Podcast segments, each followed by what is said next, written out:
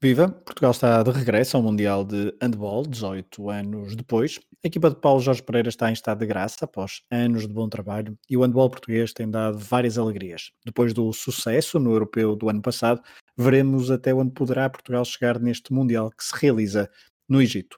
O handball é, aliás, uma das modalidades que no final do ano de 2020 e neste início de 2021 está em maior destaque. Em dezembro, houve Europeu Feminino e Final Four da Liga dos Campeões Masculino.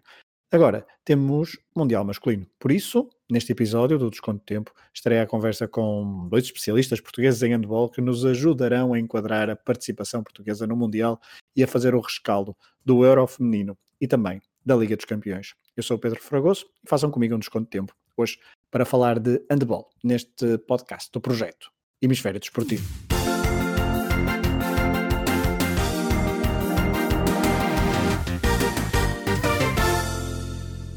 Bom, nos próximos minutos estarei então à conversa com duas pessoas que percebem muito, percebem imenso de handball e que também gostam muito desta, desta modalidade, diretamente do portal 7 metros, que também tem podcast que convidamos a, a ouvir.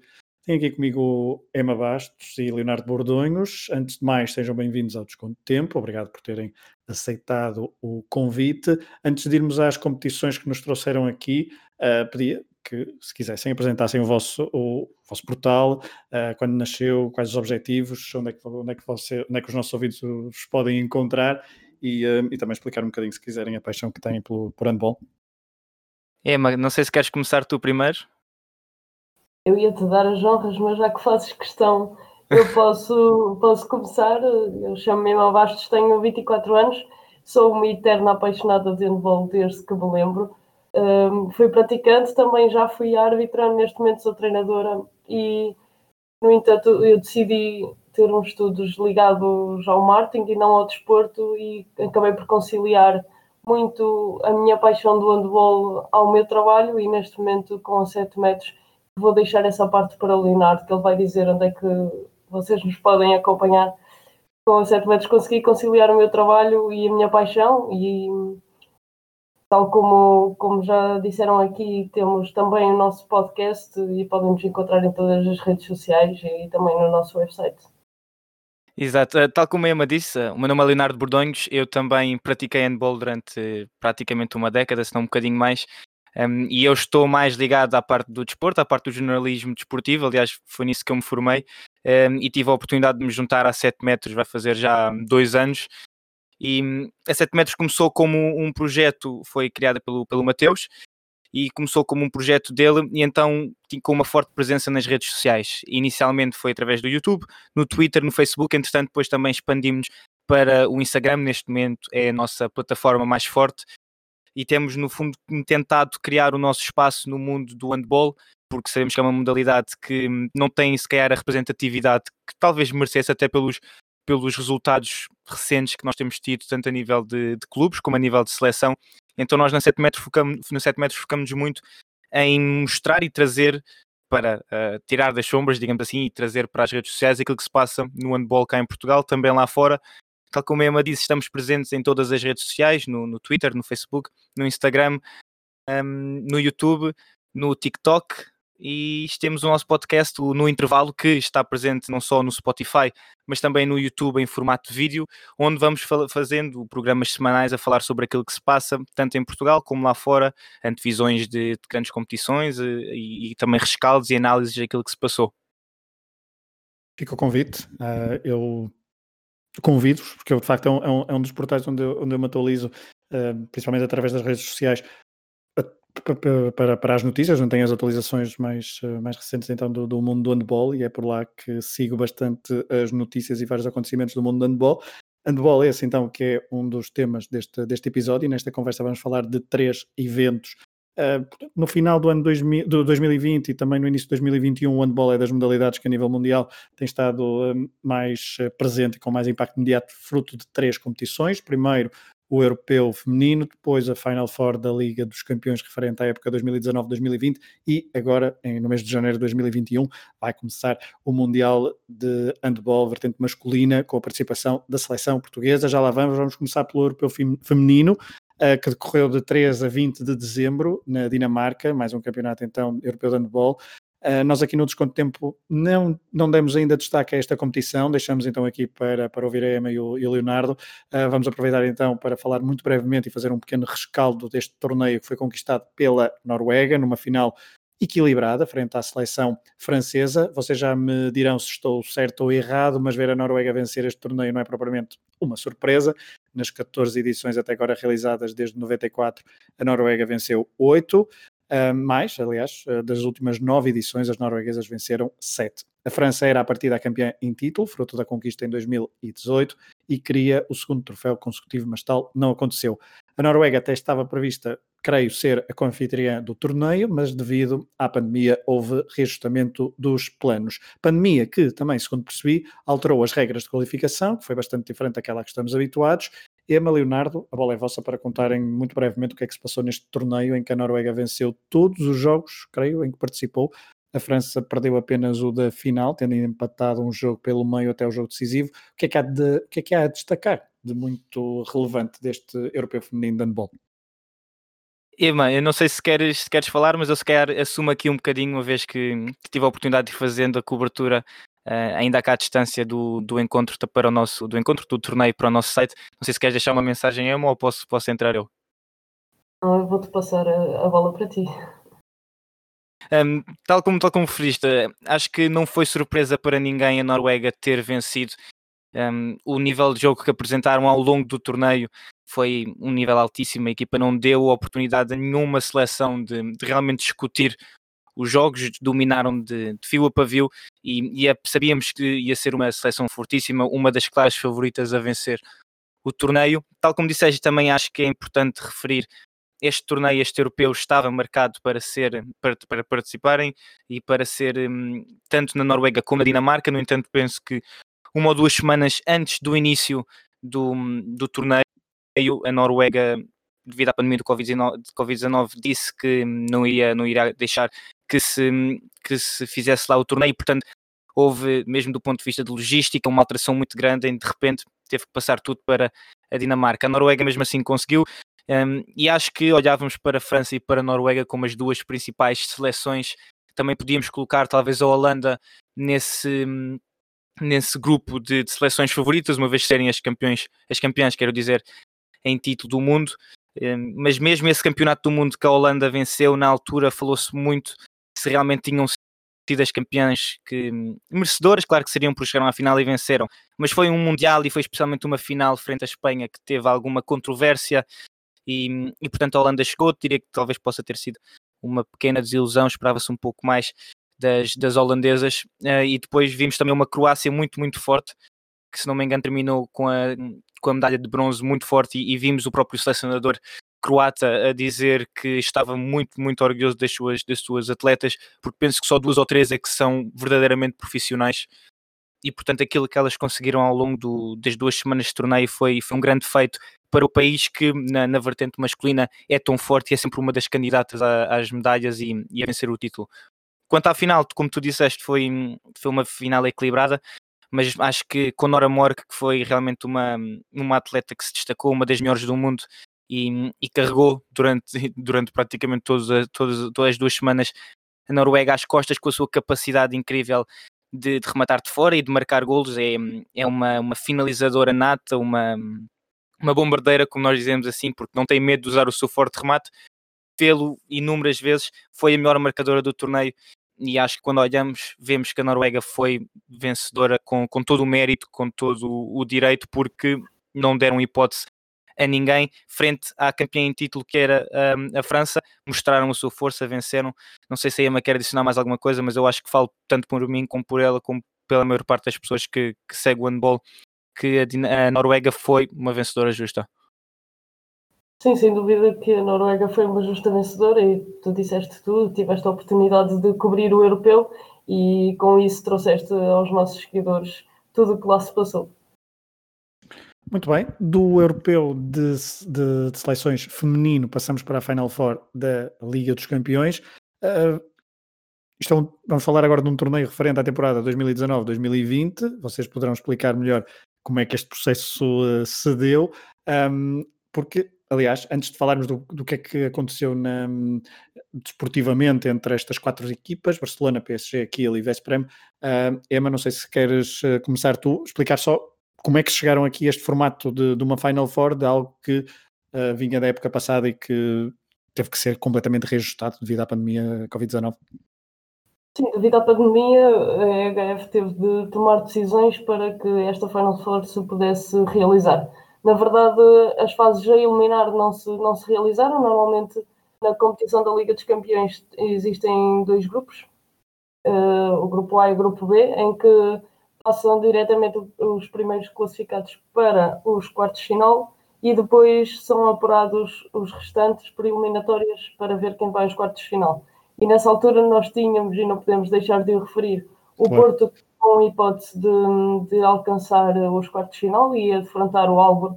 E depois, se ultrapassassem o Alburg, poderiam eventualmente apanhar o Kiel nos quartos de final para tentar chegar à Final Four.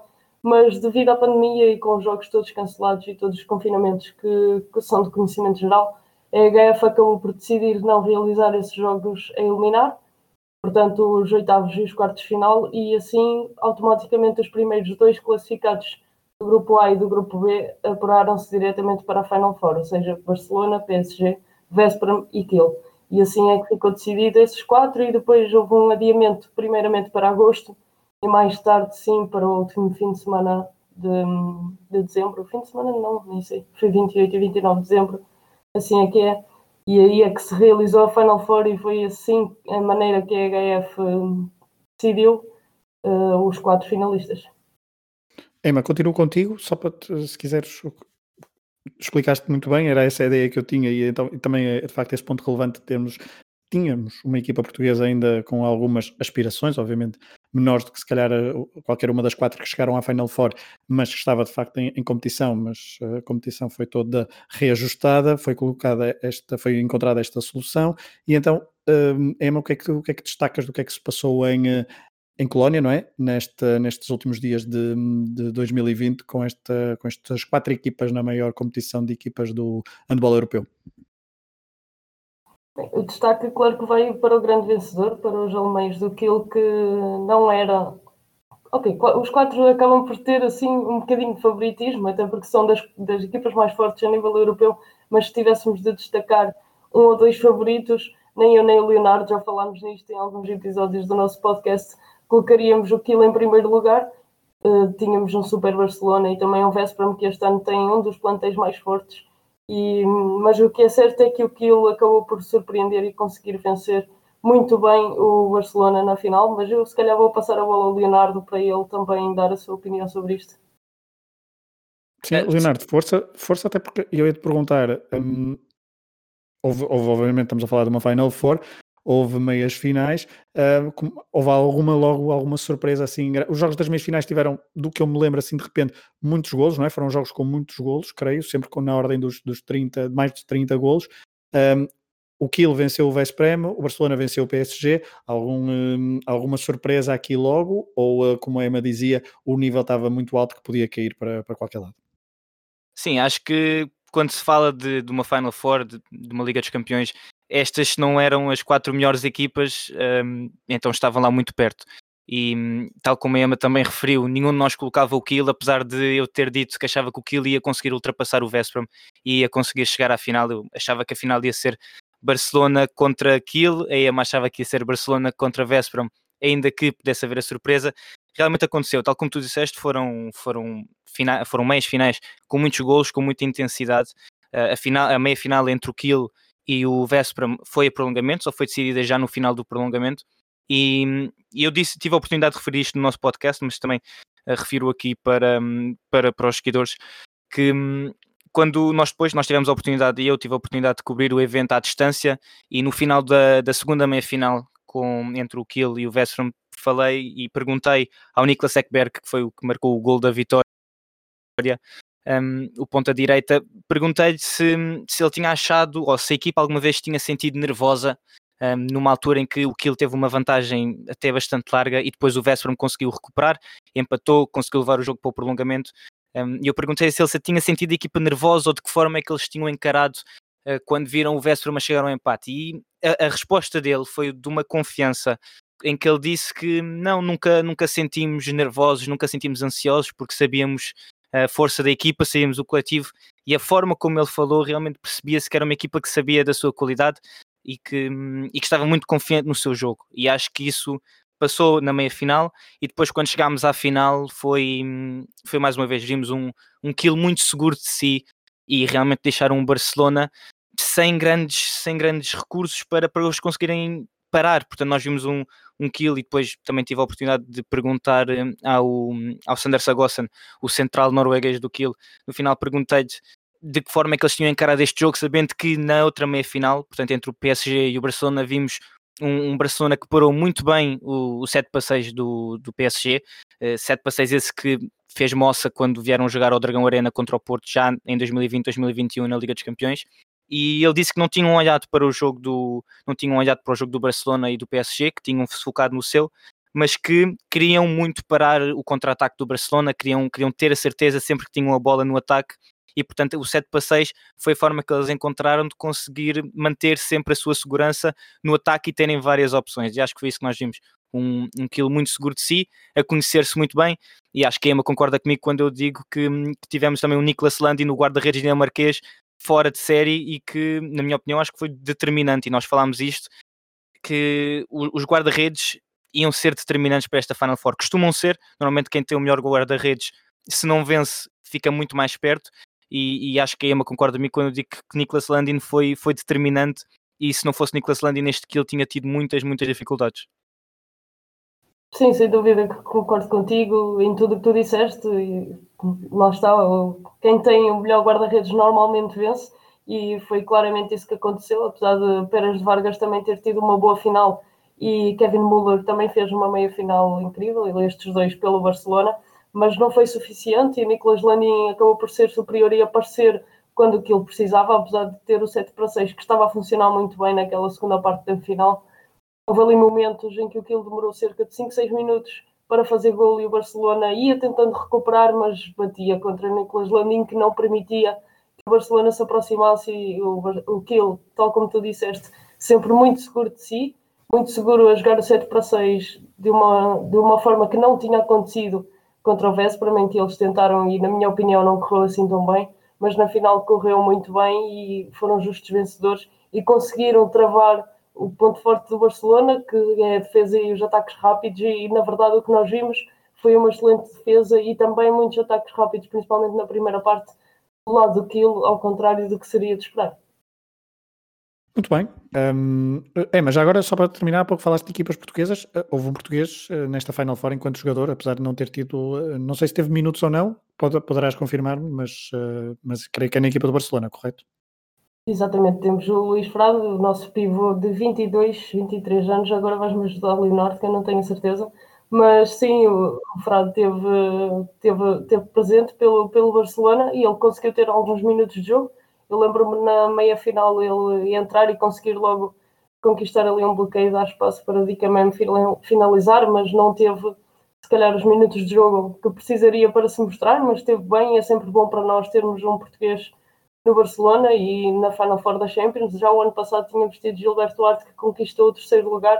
Este ano Luís Frado traz a medalha de prata para o ano. Quem será o português que trará o ouro? fica, fica, fica o desafio lançado pela Eva. Falaremos daqui a, daqui a uns meses, porque um, a Liga dos Campeões de 2020-2021 já está em andamento. Veremos se não há contratempos externos, outra vez, que comprometam a sua realização nos prazos mais ou menos uh, determinados à partida, uh, mas esta foi a ponte perfeita para falar agora sobre o Mundial de, de handball masculino, porque uh, Portugal está, com, está, está presente e, com, e é isso que também aqui nos traz falar aqui um bocadinho sobre isto. O handball em Portugal tem tido mediaticamente bastante impacto, fruto de bons resultados, e, uh, falaremos então agora nos próximos minutos sobre isto. Uh, Mundial Masculino de Handball se realizará no Egito, de 13 a 31 de janeiro. Um, é um dos eventos desportivos do ano, apesar de haver, por exemplo, os Jogos Olímpicos, mas a nível de handball é obviamente um dos eventos do ano. Pela segunda vez, o Egito é o anfitrião, já o tinha sido em 99, um torneio conquistado pelos suecos. Aliás, a última vez que a Suécia venceu o Mundial de handball. Pela primeira vez teremos 32 equipas no Mundial, oito grupos de quatro equipas cada. Os três primeiros avançam para a ronda seguinte. A Dinamarca chega ao Egito como campeã mundial em título, depois de ter vencido este torneio pela primeira vez em 2019, em casa, frente à Noruega, e por larga margem na altura. Já a Espanha chega como campeã europeia, depois de há mais ou menos um ano ter vencido o europeu, onde Portugal brilhou uh, ao mais alto nível. E é precisamente sobre Portugal que vamos começar esta conversa. A seleção uh, de Paulo Jorge Pereira regressa ao Mundial depois de ter organizado o evento em 2003, onde ficou pela segunda ronda. Depois de uma boa participação no Euro 2020, as expectativas estão mais altas e na primeira fase jogará frente a duas equipas africanas, Marrocos e Argélia, e também frente à Islândia, seleção que defronta por estes dias para a qualificação para o Euro 2022. Estamos a gravar 9 de janeiro, precisamente no meio dos dois jogos frente à Islândia, referentes a essa qualificação. Uh, em Matosinhos, Portugal bateu os islandeses, mas eu, eu, gostaria de começar a conversa agora sobre este tópico convosco, por, por, perguntar quais são as expectativas para a participação portuguesa, tendo em conta, desde logo, os adversários do grupo, uh, mas também que jogadores é que estão em melhor forma, há pouco falávamos do Luís Frado, um, e tendo em conta os últimos, os últimos anos, que os jogadores é que estão de facto em melhor forma, os que podem, mais, os, os que podem ser mais decisivos neste Mundial, se há baixas importantes, enfim, um, um raio-x a esta seleção portuguesa que o ano passado nos fez vibrar tanto e esperamos então, estamos aqui todos a torcer para que eu faça novamente agora no regresso aos Mundiais. Leonardo, não, queres começar tu? Sim, posso começar. Um, em primeiro lugar, só destacar um, realmente este, este acontecimento caricato, que são três encontros contra a mesma equipa em pouco mais de uma semana, portanto foi o jogo em Matosinhos contra a Islândia, o jogo dia 10, agora amanhã, no dia em que estamos a gravar isto, um, para, contra a Islândia também em Reykjavik, e depois a primeira jornada da fase de grupos do Mundial também frente à Islândia, uma Islândia que joga sem Palmerson, hum, a grande figura da, da, equipa e uma das grandes figuras do handball mundial, é uma vantagem que Portugal tem e quando focamos na seleção de Paulo Jorge Pereira, eu acho que hum, o ano passado tivemos azar no europeu, apesar do, da qualificação e, e depois de termos conseguido o sexto lugar. Incrível, histórico, verdadeiramente histórico, aconteceu sem Gilberto Duarte, que é talvez uh, o melhor jogador português neste momento, ou o jogador com maior uh, currículo, digamos assim, com maior impacto. O ano passado uh, não pôde participar no Europeu, agora, ao que tudo indica, vai participar no, neste Mundial. pelo menos não há notícias de que esteja lesionado ou de que, que, que, esteja tocado o suficiente para não, para não participar e portanto a partir desse momento também vamos ter Alexandre Cavalcante e ele que, que tem enfrentado algumas lesões mas agora aparece hum, saudável e portanto acho que esta seleção se não é a mais forte então está muito mais perto. Eu diria que a seleção mais forte de Portugal atualmente tem os melhores jogadores que, que nós podemos ter neste momento e os jogadores entram, entram para, este, para este Mundial, eu acho que em, em bom momento de forma. Um, tinha ficado, e eu falei com disto com a Emma no nosso, no nosso podcast, que um, depois dos primeiros jogos de qualificação, na altura contra Israel e contra. Um, agora está-me a faltar contra quem é que foi o segundo jogo? Contra quem, Lituânia. Emma? Lituânia, Lituânia, pronto, contra a Lituânia, sim. Uh, Portugal venceu, mas nós tínhamos ficado a ideia de que era um Portugal que nos parecia algo lento, um, não a 100%. Na altura perguntámos isto também ao selecionador e, e percebia-se claramente que era uma altura de início de temporada, os jogadores depois da paragem ainda não estavam no topo de forma, aquilo que parece que estão neste momento é que estão realmente no topo de forma. E portanto Portugal tem muitas opções e opções de qualidade para todos os setores um, do campo, seja nas pontas, seja lateral, seja central, a pivô, mesmo na baliza, eh, as opções são muitas e são de qualidade. E do ponto de vista tático, há uma coisa que nós temos que, que destacar, que é o set passeios português é um set passeios que se não é o melhor do mundo, anda lá perto. Um, são poucas as equipas que conseguem parar ou condicionar o set passeios português e, nós vemos o impacto que isso tem em todos os jogos. É uma das, umas, uma das armas táticas e acho que a Emma depois, sem treinadora, pode pegar nisto um bocadinho melhor, mas é uma das armas táticas que o nosso selecionador mais gosta de utilizar.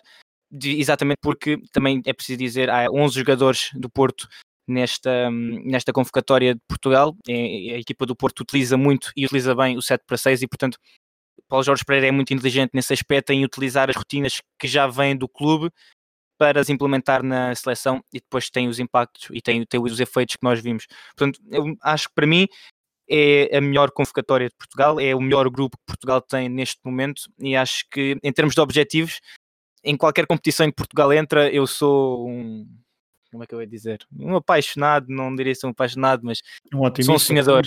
Exato. E portanto eu acho que, que Portugal entra e, e, entra sempre para vencer, seja em que modalidade for, quando Portugal está presente numa grande competição, pelo menos eu pessoalmente um, digo sempre que tem que se ir para a vitória. Agora, isto é o coração a falar. Se me perguntares de um ponto de vista racional, acho que Portugal tem tudo para passar este primeiro grupo com tranquilidade, okay. entrar, na, entrar na, na main round e depois aí tentar um top 6 outra vez, novamente, uh, ou talvez um top 8, porque, um, porque acho que vai ser muito interessante e Portugal tem boas hipóteses, uma vez que neste Mundial o número de equipas europeias é, é inferior e, portanto, acho que podemos ter sorte nisso. Oh, oh Emma, o, Leonardo lançou-te a questão do, do 7 para 6. Eu, por acaso, já eu, eu tinha aqui esta. Ao bocado estavam a falar do 7 para 6 ainda na altura da, da Liga dos Campeões, um, mas nós aqui no, no desconto de tempo, mais ou menos há um ano, se calhar, por causa deste do, do europeu de, de, em que Portugal brilhou. Uh, eu lembro que nós discutimos aqui o 7 para 6 de uma forma muito menos técnica do que vocês poderão, poderão fazer, mas a, a discussão até partiu de um, de um, pressuposto que é, eu lembro-me de ver handball desde pequeno, um, naquela geração de Felipe Cruz, Eduardo Filipe, Carlos Rezende, etc. E de facto o 7 para 6 é um, era uma coisa que não, não era comum de, na, na, minha infância e, no, e há, há, vários e há, há, há, muitos anos, digamos, só para, para vocês situarem, portanto há mais ou menos 20 anos eu não me lembrava de ver um, um 7 para 6 assim de forma tão recorrente como agora se vê. Um, qual é a vantagem exatamente, Emma, de, de jogar num, num 7 para 6, isto para quem não percebe nada, de, nada de handball? A vantagem, primeiro é um, mais um recurso tático, é sempre um lado por onde podemos surpreender. Contra defesas profundas, isto é, quando temos de enfrentar uma defesa que é muito agressiva, que defende muito próximo do portador da bola, para obrigar a defesa a recuar, poderemos sempre optar por entradas a segundo pivô ou por recorrer ao 7 para 6, a jogar com dois pivôs sem perder as primeiras linhas.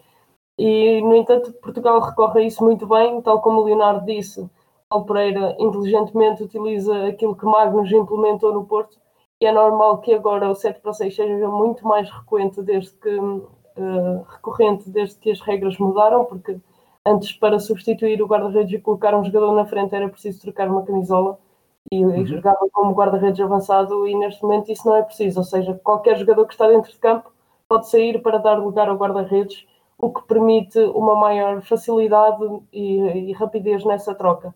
No entanto, há sempre o fator surpresa e no 7 para 6, quando estamos com posse de bola a atacar, tem de ser sempre uma decisão, é uma decisão em superioridade, tem de ser uma decisão que, em clara ocasião do golo, nunca podemos precipitar ou, ou arriscar demais, porque não há necessidade, se estamos em superioridade e se conseguirmos, vamos conseguir sempre atacar, conquistar um espaço e criar uma clara ocasião de golo. E é, exatamente isso que Portugal faz muito bem. É paciente, tem o Fábio Magalhães que inicia muito bem a, a decisão, tem uma tomada de decisão rápida e a partir daí rapidamente normalmente aparece um espaço ou uma clara ocasião e quando isso acontece já está ou Diogo Branquinho ou o Rui Silva ou alguém muito próximo para dar lugar ao guarda-redes e por isso tiramos a vantagem rapidamente já temos o guarda-redes e já não estamos a correr o perigo de sofrer de baliza aberta.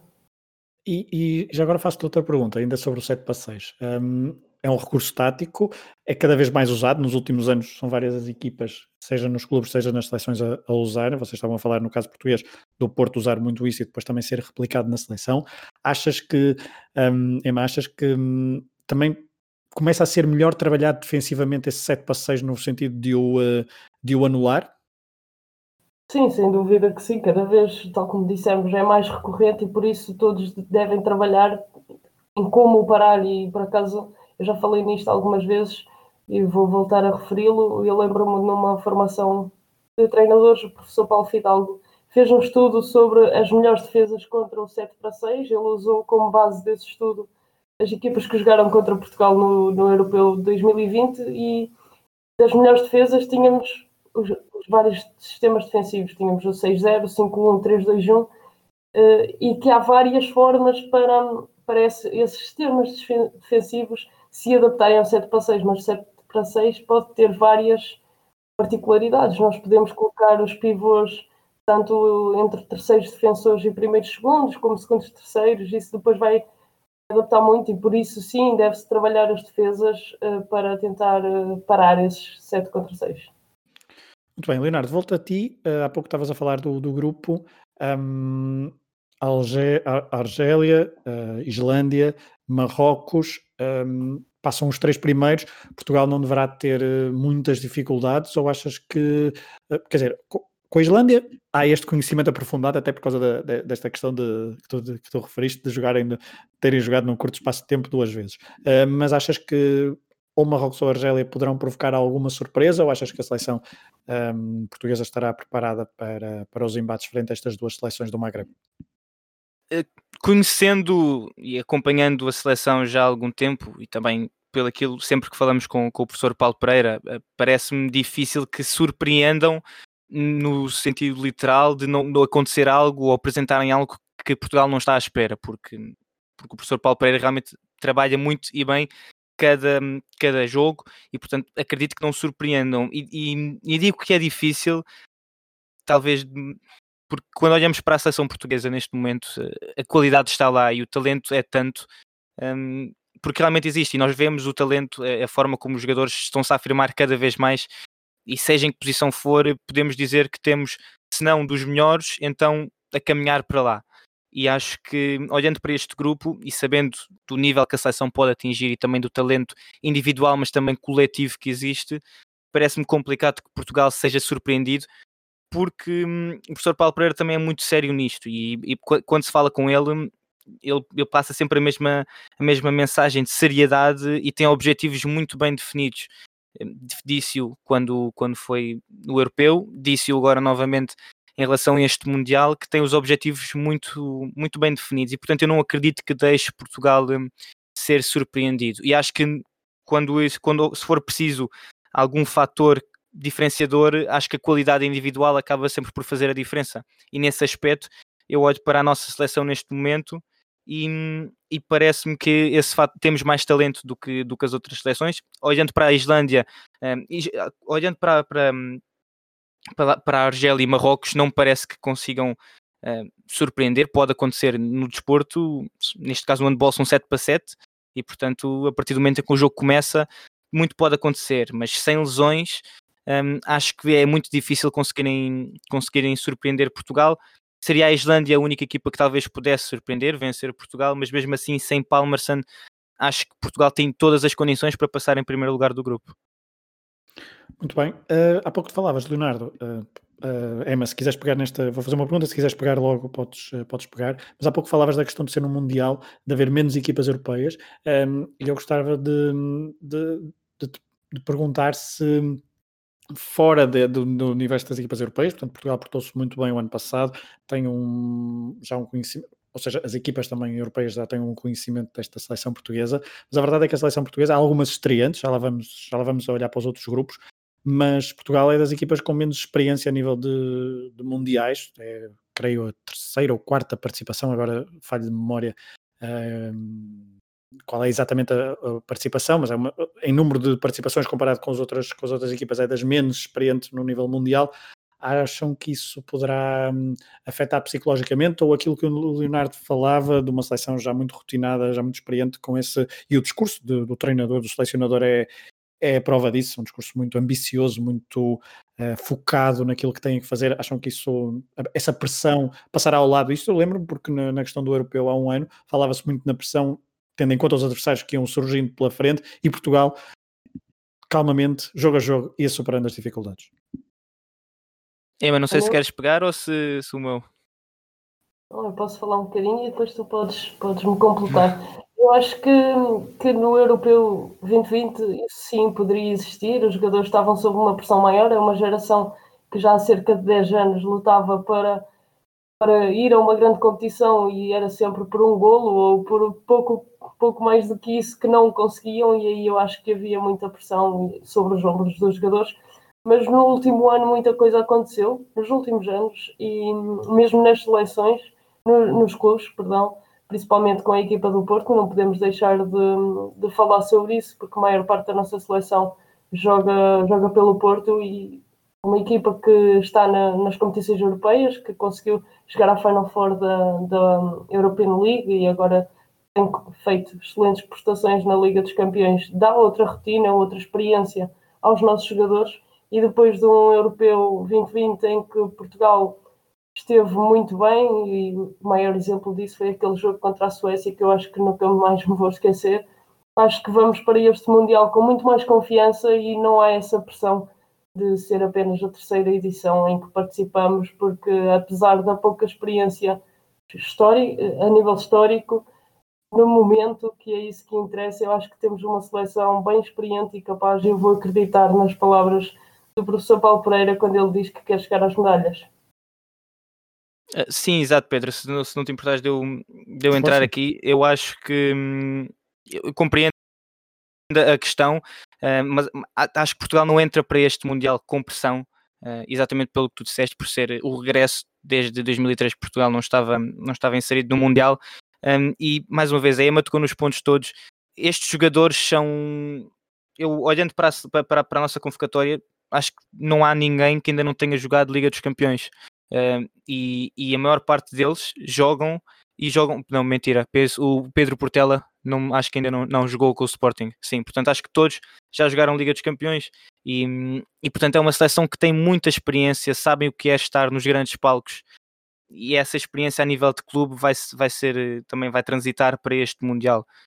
E, e não acredito que existe esse que exista maior pressão de Portugal de ter que fazer mais ou melhor do que fez no Mundial, porque é o, não, nunca podemos deixar de colocar que é o regresso, mais uma vez, um, mas acho que a experiência conta, a experiência tanto na seleção como no, a nível de clubes, e Portugal entra para este, entra para este Mundial não como uma das favoritas para, para, para vencer, nem para chegar às medalhas, longe disso, porque há pelo menos seis ou sete seleções que, que têm melhor equipa e que já estão mais rotinadas e mais habituadas e portanto partem nesse grupo de, de favoritas mas acho que Portugal parte num grupo logo a seguir, num, num segundo grupo que se uh, as favoritas não se cuidarem e não prestarem atenção, Portugal pode surpreender. E, e a Emma tocou nas medalhas, tal como, tal como o professor Paulo Pereira também já o disse. Um, quem sabe, isto nest, nestas competições e ainda por cima, e é algo que nós ainda não tocámos aqui, não sei se vais tocar mais à frente, que é o facto de existirem cada vez mais jogadores a dizerem que não vão participar no Mundial e não estamos a falar de jogadores de rotação, estamos a falar das grandes estrelas das equipas, também vai ter grande impacto. Um, e, e, portanto é um Mundial que vai ser muito atípico. Ok, já lá, já lá vamos à, à análise de, das outras equipas, até para concluir aqui a nossa conversa. Só agora estava. A Emma tocou naquele jogo da Suécia, de facto, a Suécia e Portugal, da, pouco, menos, pouco, menos, pouco mais de um ano.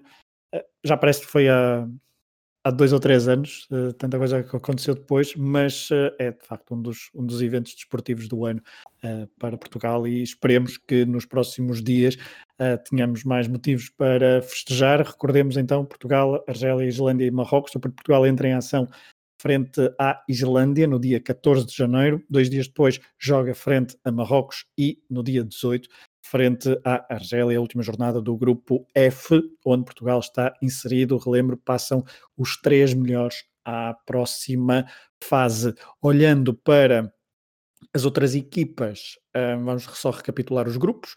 Um, no grupo A temos Alemanha, Hungria e dois estreantes, Uruguai e Cabo Verde. No grupo B, Espanha, Brasil, Tunísia e Polónia. No grupo C, Croácia, Catar, Japão e Angola. Eh, no grupo D, Dinamarca, Argentina, Bahrein e o, o outro estreante, a República Democrática do Congo. Um, grupo E, Noruega, Áustria, França e Estados Unidos. O grupo F é o de Portugal. Grupo G, uh, Suécia, Egito, República Checa e Chile. Grupo H e último, Eslovénia, Bielorrússia, Coreia do Sul e Rússia. Olhando para estes grupos, eu tenho aqui algumas questões. Coloco a primeira, uh, que grupo é que poderá centrar mais atenções para além do, do de Portugal, claro? Hum, eu, assumindo aqui Emma, eu acho que eu vou estar muito atento ao grupo E. Em primeiro lugar tem a Noruega, que eu acho que parte como grande favorita para vencer este Mundial, ainda para mais quando tem um Sander Sagossen que quer juntar a medalha de campeão do mundo à medalha de campeão europeu de clubes. Um, depois temos uma Áustria, uma equipa também que nós já conhecemos. A França, que tem vindo, é uma, é uma seleção que eu coloco aqui com alguns pontos de interrogação porque parece que tem vindo a oscilar um pouco em, em, termos de qualitativos. E depois a seleção dos Estados Unidos, que é uma seleção muito interessante, porque hum, a maior parte dos jogadores jogam todos na Europa, são, são jogadores filhos de imigrantes que nasceram nos Estados Unidos, mas que jogam em Espanha, jogam em França, jogam na Alemanha, portanto, uma, uma seleção que um, não tem handball nos Estados Unidos, o que tem é handball universitário, tem muito pouca expressão. Um, basta passar pelas redes sociais, e quem segue handball basta passar pelas redes sociais que já vê alguma, não diria agitação, mas tipicamente norte-americana de dizerem vamos para vencer e vamos para ser campeões do mundo.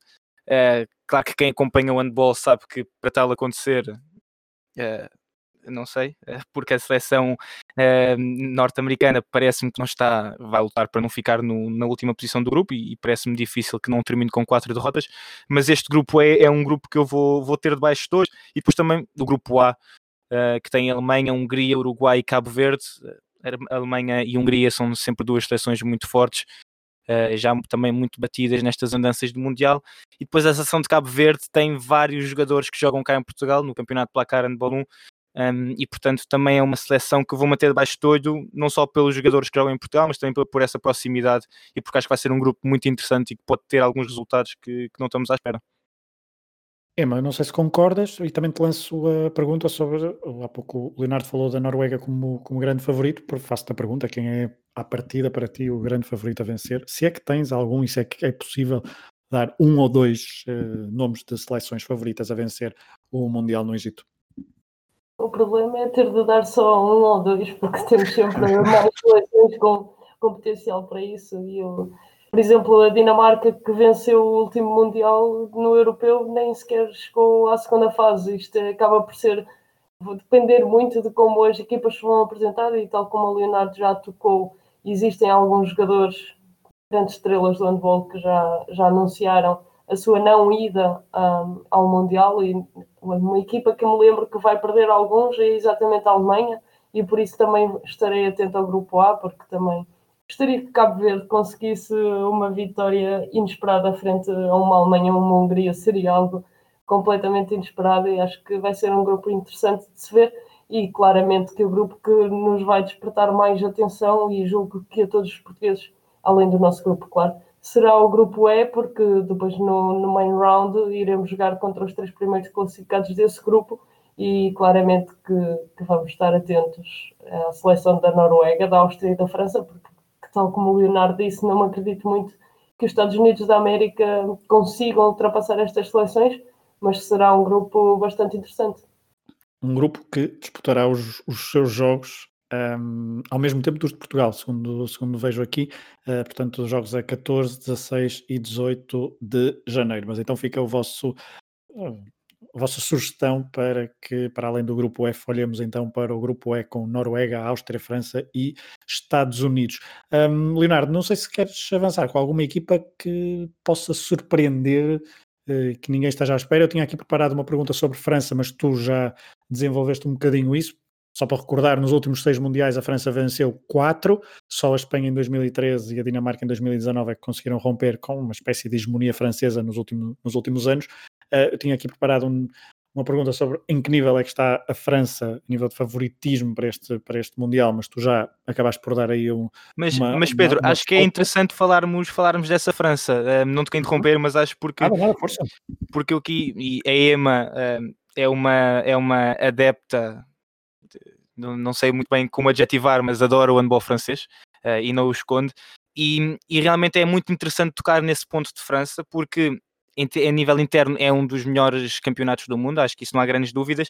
Tal como tu disseste, tem tido uma hegemonia e talvez seja nas últimas duas épocas, das últimas duas épocas, nas últimas duas décadas, se não é a melhor seleção, então acho que não há mais, se calhar diria a Dinamarca, um, mas acho que esta, esta França é a melhor seleção, pelo menos da última década e, e talvez tenderia até mais, até 15 anos, e temos, vindo, temos visto uma queda muito abrupta desta seleção, porque hum, não é, é, difícil de explicar muita dessa seleção um, de Daniel Narcisse, de Titi Almeida, um, de, do próprio Nicola Karabatic. É uma, foi essa seleção que venceu europeus e Jogos Olímpicos e Mundiais de forma consecutiva e que dominava e parecia que, que era apenas perguntar se entrávamos para um campeonato e perguntávamos, ok, então quem é que vai ficar em segundo? Porque sabemos que a França vai, vai vencer. Portanto, parecia que a classificação começava de segundo para baixo. E neste momento nós vemos uma França que perdeu contra Portugal, e isto não é para denegrir aquilo que Portugal tem feito, um, mas, e a que concorda comigo, há, há cinco anos atrás, dizermos que Portugal venceu duas vezes a França era uma loucura, Emma. Acho que concordas comigo nisto. Concordo, e lembro-me perfeitamente quando fui ver esse Portugal-França que Portugal venceu, eu saí de lá um bocadinho incrédula, apesar de, de Portugal nesse momento já estar uh, num nível muito bom, ainda tínhamos a seleção francesa no nível que, que, estávamos acostumados e jamais poderíamos. Acho que eram pouquíssimos os portugueses que acreditavam piamente na vitória de Portugal nesse dia, mas aconteceu e eu acho que foi esse dia que estragou a seleção francesa. Porque realmente, como o Leonardo disse, julgo que desde 2005 que, que a seleção francesa dominou o handball e o que é certo é que nos últimos dois anos, talvez, quase todos os jogos da seleção francesa ficam um bocadinho aquém daquilo que seria de esperar. E eu, eu lembro-me perfeitamente há cerca de um ano dizer, um ano e tal, dizer que a seleção francesa poderia vir a ter uma das melhores gerações de sempre, porque se nós olharmos para, para a equipa francesa, para o sub-23, 24, temos Nedim Remili, temos uh, Melvin Richardson, temos Dika Mem, temos praticamente metade da seleção francesa tem, tem menos de 24 anos, é uma seleção muito jovem e que já são nomes que se falam, que estão na boca do mundo, que estão na boca do handball, na, na Liga dos Campeões, são as estrelas e estão na seleção francesa, mas o que é certo é que acho que a seleção francesa tem sido um bocadinho o espelho daquilo que acontece nas competições de clubes com o PSG. Eu não sei Exato. se o Leonardo concorda comigo, mas é, eu acho exatamente que... esse ponto que eu ia tocar. Pronto, nós somos assim. Muito bem. Força, Leonardo, se quiseres acrescentar ah, então. Não, não, a Ema ia tocar no ponto do PSG e eu acho que é que é o maior exemplo disso, porque nós olhamos para o PSG e tal como no, no futebol, o PSG no handball é pronto, encontraram um poço e realmente de dinheiro e, e foram buscar aquilo a uma equipa de All-Stars, portanto eu utilizo muitas vezes esta expressão, eu sou os melhores dos melhores, é ok, queremos os melhores para esta posição, vamos buscar, depois vamos buscar, depois vamos buscar, e depois chega, mas depois olhamos para o handball jogado e é, é muito fraco, é, não há lá substância nenhuma. E, e aquilo que acontece, que eu acho que transita, transita também para a seleção francesa, é que vivem muito de Nicola Karabatic, que, mais uma vez, é dos melhores jogadores eh, desta, desta década, pelo menos, assim o foi. Uh, já foi várias vezes melhor do mundo e, e, e, vivem muito daquilo que Nicola Karabatic faz e daquilo que desequilibra. E é uma equipa que tem um handball muito individualista. Uh, desta vez vais tu, depois vou eu, depois vai, depois vai ele. E, e, é muito isto, é muito parece que vão, têm, tiram senha e cada um assume. E não é um handball coletivo, e é uma das razões para, para o, o PSG ter tido estes problemas todos, um, mesmo a nível organizacional, mesmo a nível de, de, direção, parece que todas as épocas muda o diretor desportivo, um, porque realmente a equipa faz um investimento, a qualidade está lá, sem dúvida nenhuma, mas depois o handball jogado é muito fraco. E agora que não tem Nicola Karabatic, acho que se nota ainda mais uh, a falta de, de, jogo coletivo. Portugal, por exemplo, não tem grandes estrelas, mas olhamos para o nosso handball em termos coletivos e é um handball que tem várias opções e, e, e, quando, e nós vemos que quando começamos a entrar nesse modo do tirar a senha e agora vais tu, agora vou eu, é quando o nível vai abaixo. E é muito difícil. E esta França acho que entrou nesse, nesse ritmo de tirar senha e tem muitas, vai ter muitas dificuldades agora para, para, para recuperar, porque tal como a Emma disse, o talento individual está lá e são os jogadores jovens, só que depois chegam à seleção e, e não conseguem retirar ou dar o melhor de si. Emma, mesmo para terminar, vou-te lançar uma provocação. O que é que te surpreenderia mais então? Se França campeão do mundo ou Portugal campeão do mundo?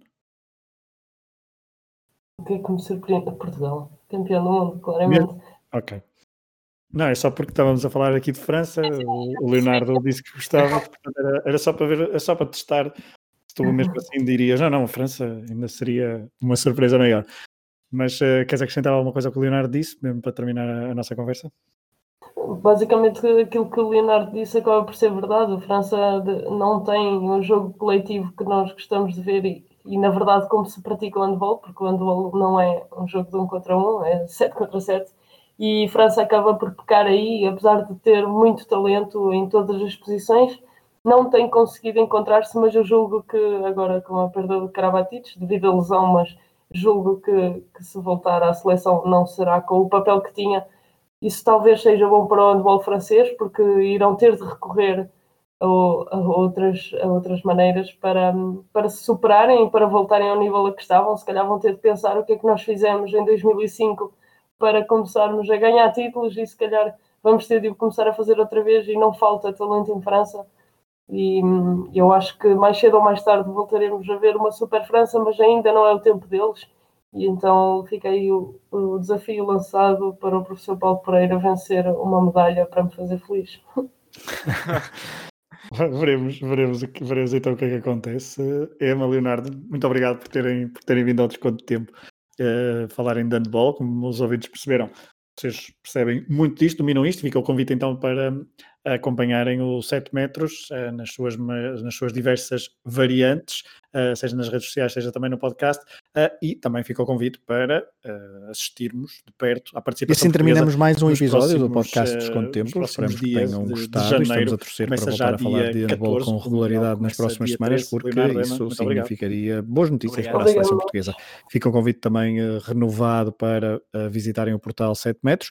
Obrigado por terem estado desse lado. Acompanhem não só este podcast, podcast, mas também os restantes do projeto Hemisfério Desportivo. Matraquilhos, Pioneiro, Atlas de Bolso, Última Chicane, Tocha Olímpica, 24 Segundos ou Anatomia da Bola. Um abraço a todos.